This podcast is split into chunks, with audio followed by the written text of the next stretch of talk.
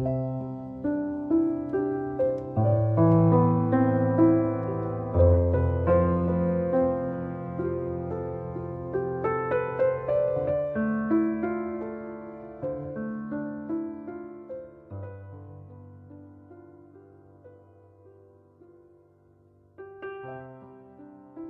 是你的树洞，也是你的枕边人。你好，我是远近，欢迎你听到我的声音。收听更多无损音质版节目，查看订阅及文稿，你都可以来到我的公众微信平台远近零四一二，或者是在公众号内搜索我的名字“这么远那么近”进行关注，也期待你的到来。前几天晚上一边吃面一边刷朋友圈，看到米姐发的一组图。里面，她和一个男生亲热的依偎在一起。我停下筷子，点开他的动态，看到他在两天前更新了自己的婚纱照，感谢了一堆人。我把碗推到一边，快速翻看他曾经的更新，都是他做的代购的辣鸭脖、辣鱿鱼的广告。我把手机放到对面朋友面前，努努嘴。喏，你姐要结婚了。朋友笑笑，什么感受？是不是挺失落的？我没有回答朋友的问题，疑惑的自言自语：怎么说结就结婚了呢？一点征兆都没有啊！米姐不姓米，名字里也没有米字，这个名字是我给她起的外号。那年我还在太原的事业单位做岗前培训，和米姐同班，坐在她后面。大家混熟之后，都感叹这种学生时代，估计这辈子是最后一次了。某天，一个女生招呼米姐：“走，亲爱的，上厕所去。”米姐应着，然后从书包里拿出一包纸巾。一个男生开玩笑地说：“为什么你们女生尿尿也要带纸？”女生涨得脸通红。米姐不甘示弱地说：“因为你们男生站着抖抖就行，但我们不行。”米姐的回答引来全班的哄堂大笑，我更是带头起哄。那时还不流行“污”这个字，我说：“你实在是太糜烂了，以后就叫你米姐吧。”一开始他死活不答应，后来又和我讲条件，说换个名字。一个女生叫这个字实在太不好听了。我说，那就改成大米的米吧，听起来萌萌的。因为给她起外号，米姐逼着要报复我。我呢又是一个偏偏口无遮拦的主。几次过招之后，他给我起了个外号叫米爷。而且不允许改字，于是米姐和米爷的称号就这么叫开了，我们成了班里的手无代表。那时米姐刚失恋不久，有段时间心情不好，班上几个同学就轮番的安慰她，我更是做好了司机工作，陪吃陪喝陪送回家。聊得多了。我倒觉得这姑娘挺有意思。过了几个月，我对米姐说：“我觉得咱们在一起挺合适，不然试试看。”米姐想了好几天，对我说：“好的。”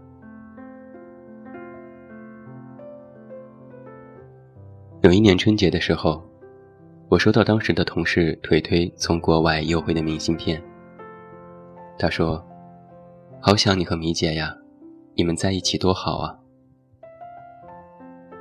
腿腿曾经说，你们一个米姐，一个米爷，就应该在一起，你们就是糜烂家族，再生一个米小子，简直就是完美。我听完后哈哈大笑，转头对米姐说：“听起来挺靠谱的。”她瞪我一眼，没正形。那时我们确实没正形，甚至连在一起都不正经。米姐一直对这件事耿耿于怀。她有时也纳闷儿，我怎么也没有好好考虑，就马马虎虎答应和你在一起了，这明显不像是我的行事风格。我笑了，故意逗他，说明你就是这么一个水性杨花的女子啊。他也不反驳，暗自思量。难道这就是传说当中的命中注定？我点点头，那肯定是的。单位组织我们去技校住校实习，在那几个月当中，我见了生平里最大的一场雪，最美的一片星空，还有最深的夜色。总觉得日子过得很慢，每天起床跑步。在教室昏昏欲睡，在车床前磨弓箭，拿着锉刀吓唬人。下课很早，一宿舍的男生端着洗脸盆去洗澡，说着黄段子，讨论着未来和女人。或者我们去学校外的小吃店聚餐。隆冬时节，一撩门帘，眼镜上都是厚厚的水汽。一边撩起大衣衣角擦眼镜，一边喊着：“老板，来碗砂锅面。”吃过面后，我和米姐慢悠悠地走在小道上。其他男生讲着鬼故事吓唬女生，一阵啊啊啊的叫声响起。米姐突然说：“也不知道将来还会不会这样。”我问哪样，她说：“就像现在这样。”无忧无虑的，我摇摇头，指定是不行。沉默了一会儿，他又说：“其实我不是很了解你，感觉你有点远，走不进你心里。总觉得你心事重重，我也不敢问。”于是那天晚上，我和米姐坐在校门口的石墩子上，我慢悠悠地跟她讲我的故事。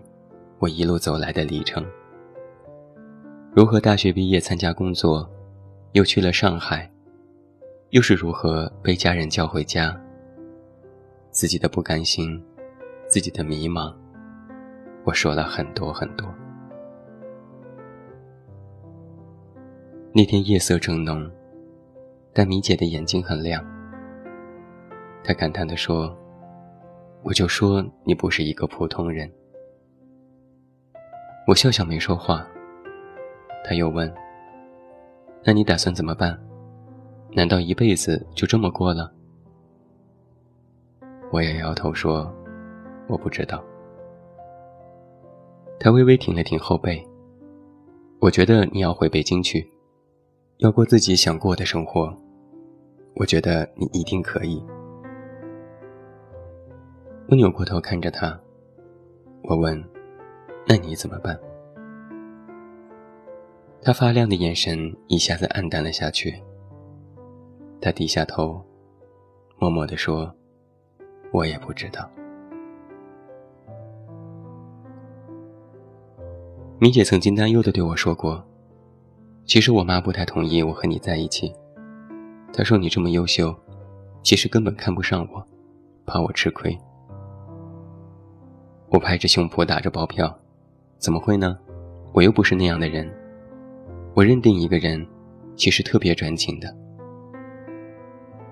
现在想来，也是很想抽自己几个大耳光。因为一些小事，我们总是吵架拌嘴。他有他的脾气，我有我的坚持。我总喜欢拿着大道理试图说服他，他又总说我是纸上谈兵，根本不切实际。矛盾爆发于她最要好的闺蜜婚礼。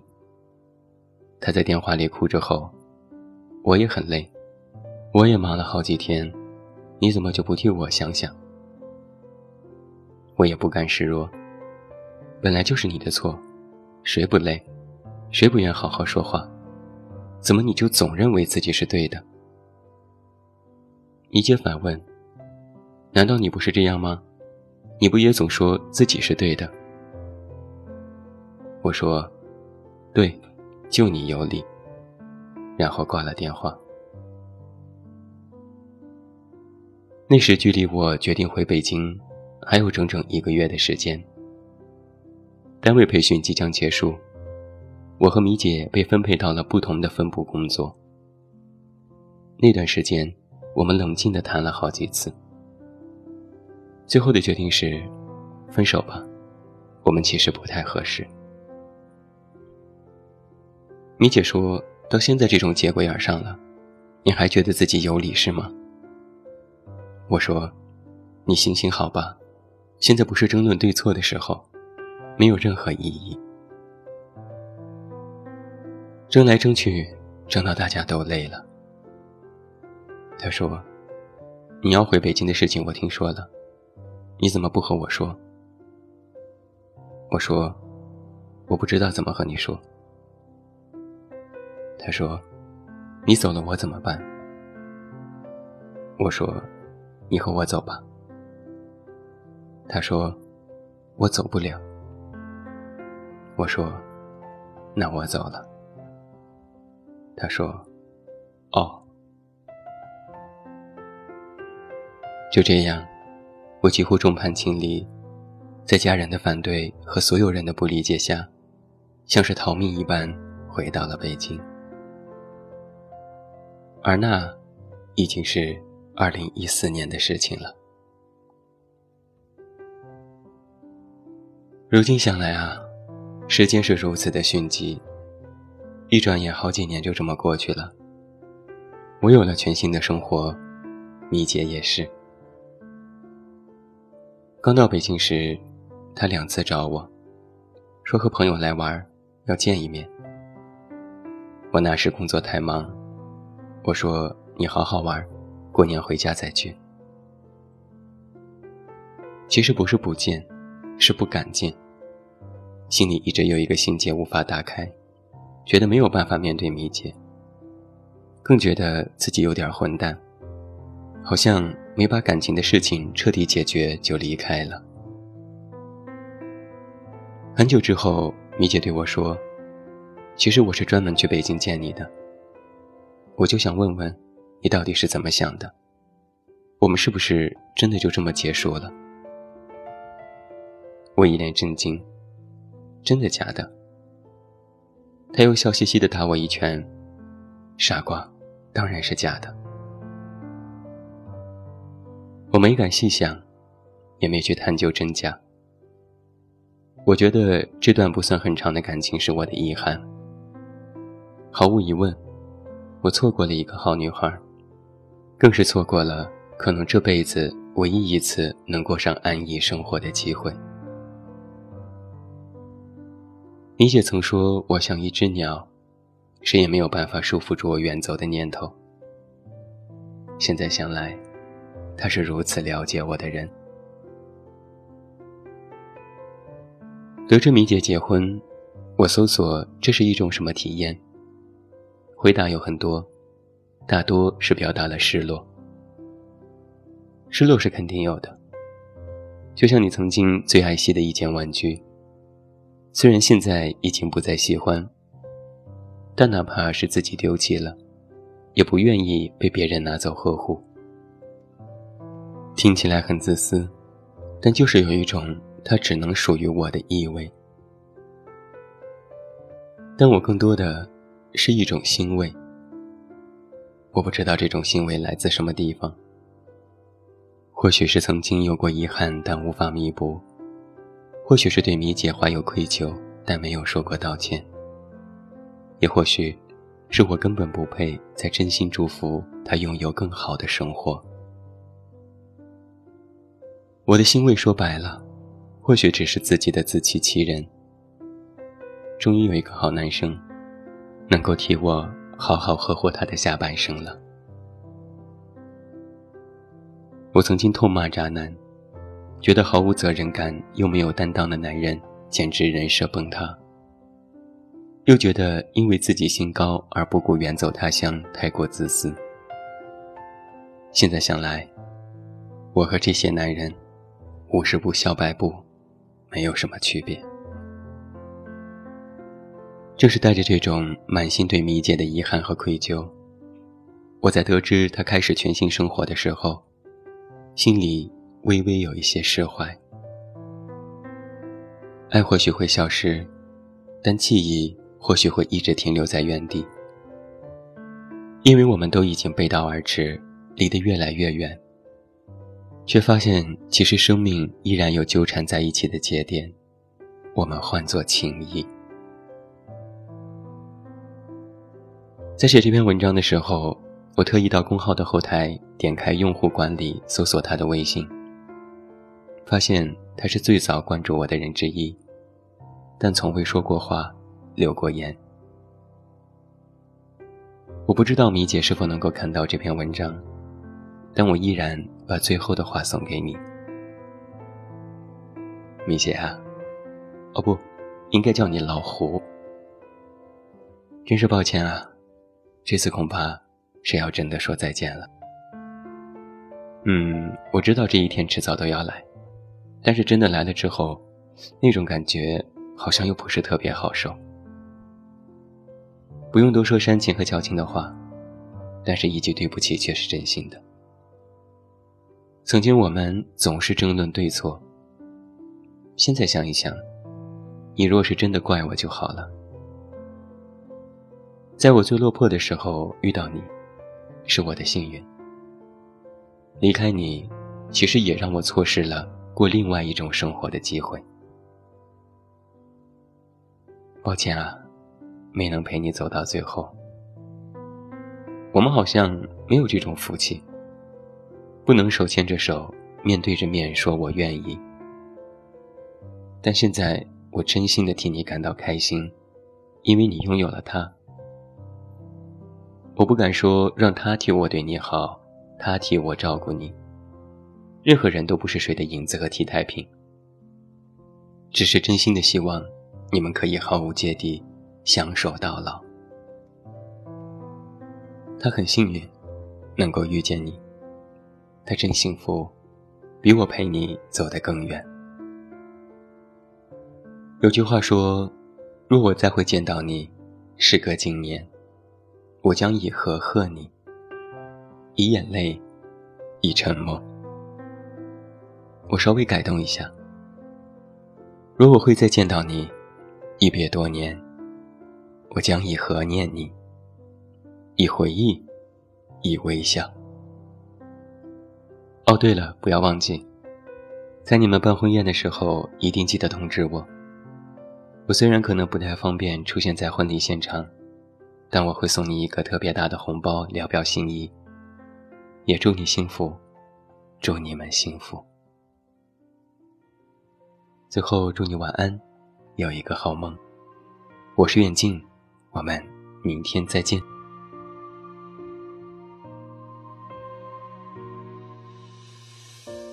沿着路灯，一个人走回家。和老朋友打电话，你那里天气好吗？有什么新闻可以当作笑话？回忆与我都不爱说话。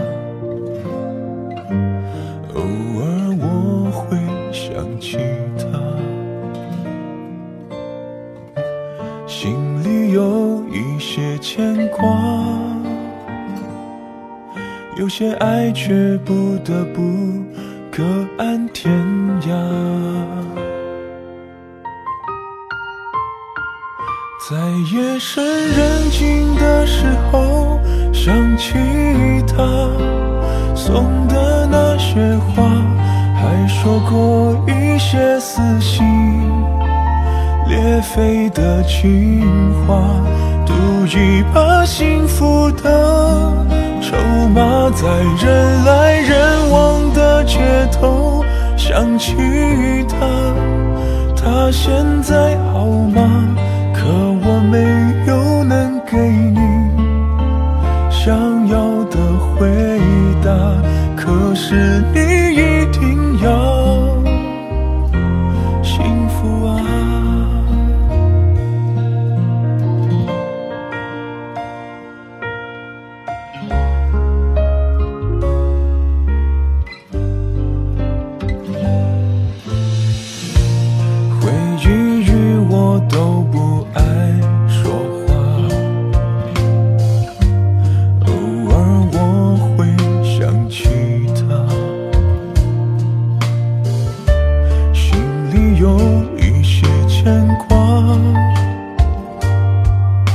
些爱却不得不各安天涯。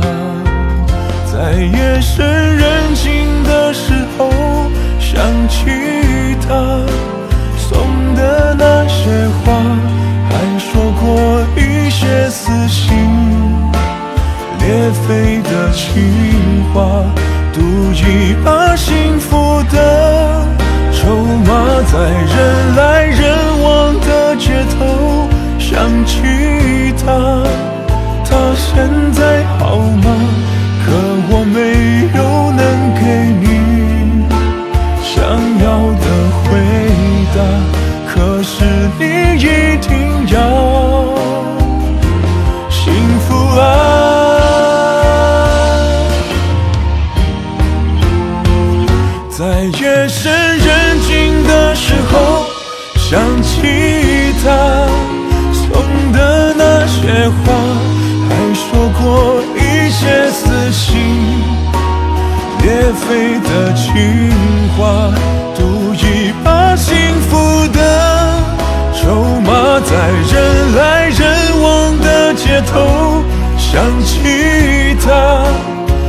现在好吗？可我没有能给你想要的回答，可是你一定要